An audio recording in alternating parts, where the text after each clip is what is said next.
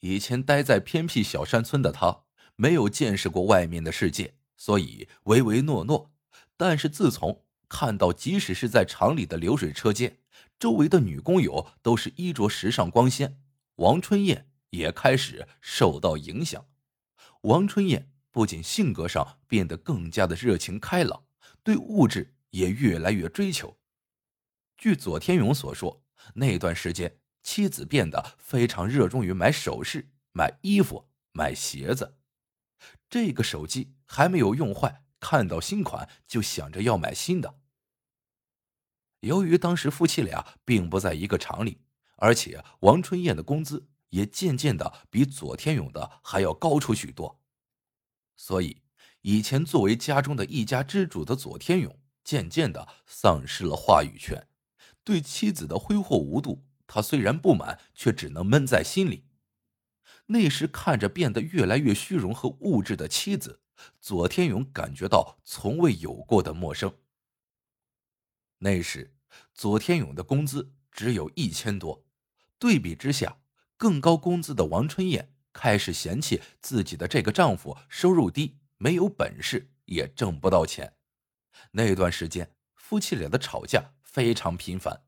左天勇自知妻子说的都是实话，所以每次吵架都吵不赢妻子。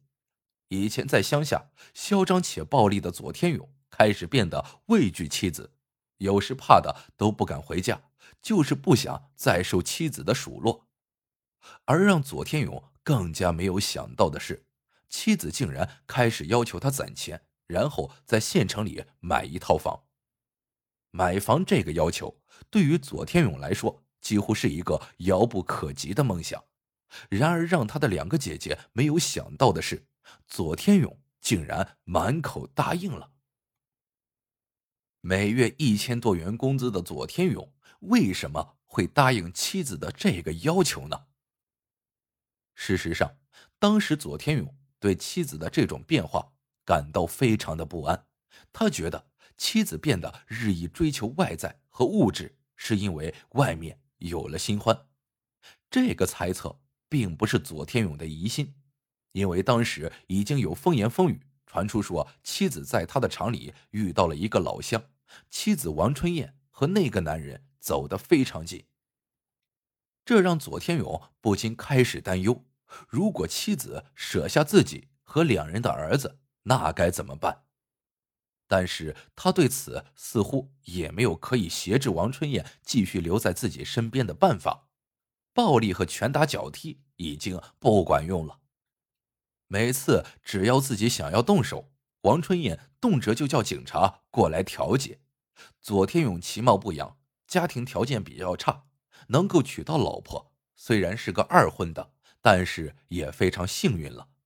婚后，王春燕立马给自己生了一个儿子。再者说，王春燕的相貌在老家农村来说也不算差，带出去也有面子，因此他猜想。妻子这次提出买房的要求，是对他的一个考验。要是自己没有能力买到房的话，王春燕很有可能就会跟更加有钱的男人跑了。所以那段时间，左天勇起早贪黑，省吃俭用，就是为了多攒几毛钱。但是买房的目标总是遥不可及，而且这时左天勇的身体也出现了问题。这让两人的关系更加恶化。由于身体原因，左天勇去了山西下煤窑，靠卖苦力来挣钱。在山西卖力干活的左天勇不知道，其实王春燕早已对他死心。自从见识过更大的世界之后，他就一直想要逃离这个贫穷的家庭，更是想要逃离这个随时可能发疯的丈夫。果然。在二零一零年十月，也就是案发前的一个月，那天下午，左天勇干完活之后回到住处，就立马给远在广东的妻子王春燕打去了电话。但是这通满心欢喜准备商量春节团聚的电话，竟然被一个男人接起。左天勇的心中顿时警铃大作，果然那些风言风语都是真的。过了一会儿之后，电话里才传来妻子的声音。还没等左天勇开口质问，王春燕就冷言冷语的说自己已经搬家了，以后他找也找不到。王春燕紧接着再给了左天勇当头一棒，什么春节团聚都不用再计划了，他已经找到了一个更好的、比他更有本事的男人，年前就把婚给离了吧。王春燕的态度非常决绝。虽然早已知道妻子出轨，但当妻子直截了当的提出离婚，还是让左天勇感到一阵阵的发懵。左天勇再次尝试用以前凶狠的语气来威胁：“要是我不肯离，你又能拿我怎么办？”谁知左天勇的这些威胁早已不会奏效，反而更加引起了王春燕的反感。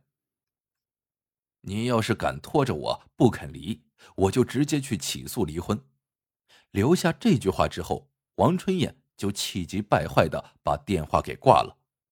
左天勇终于意识到这段婚姻已经无法挽回了，加上身体病情恶化，他也不想再待在山西了，于是立马踏上了回乡的列车，准备回去休养身体，顺便将这件事情告诉父母。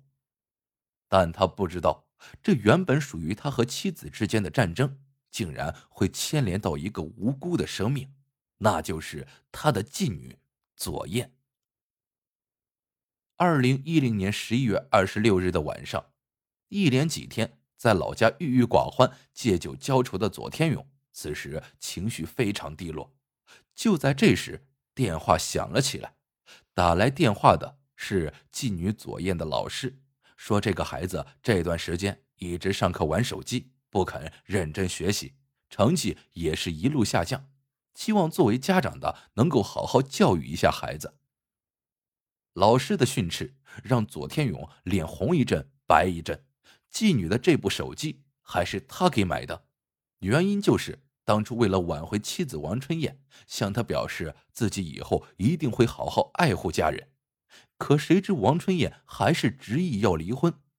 此时老师的这番话，对原本就心情不佳的左天勇来说，简直就是火上浇油。于是他冲进了妓女的卧室，要求他把这个手机交回来给他。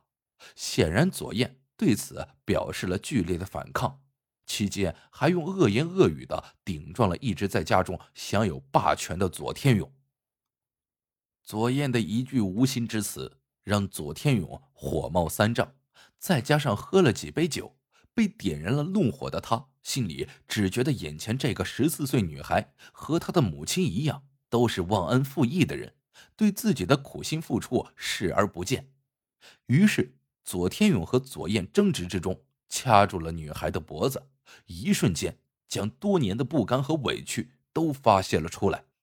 变成掐死这个无辜女孩的利器。等到左天勇松开手时，左燕的脸已经涨成了紫色，感觉到人已经没有了气息。意识到自己杀了人的左天勇，因为愧疚，再加上婚姻失败，身患重病，他屡次尝试自杀，但都没有成功。直到二零一零年十一月二十九日，左天勇又一次肚槽上自杀未果后，被警方逮捕。二零一一年十一月，绵阳市中级人民法院对此案进行了审理。考虑到左天勇归案后认罪态度良好，最终法院以故意杀人罪判处左天勇死刑，缓期两年执行。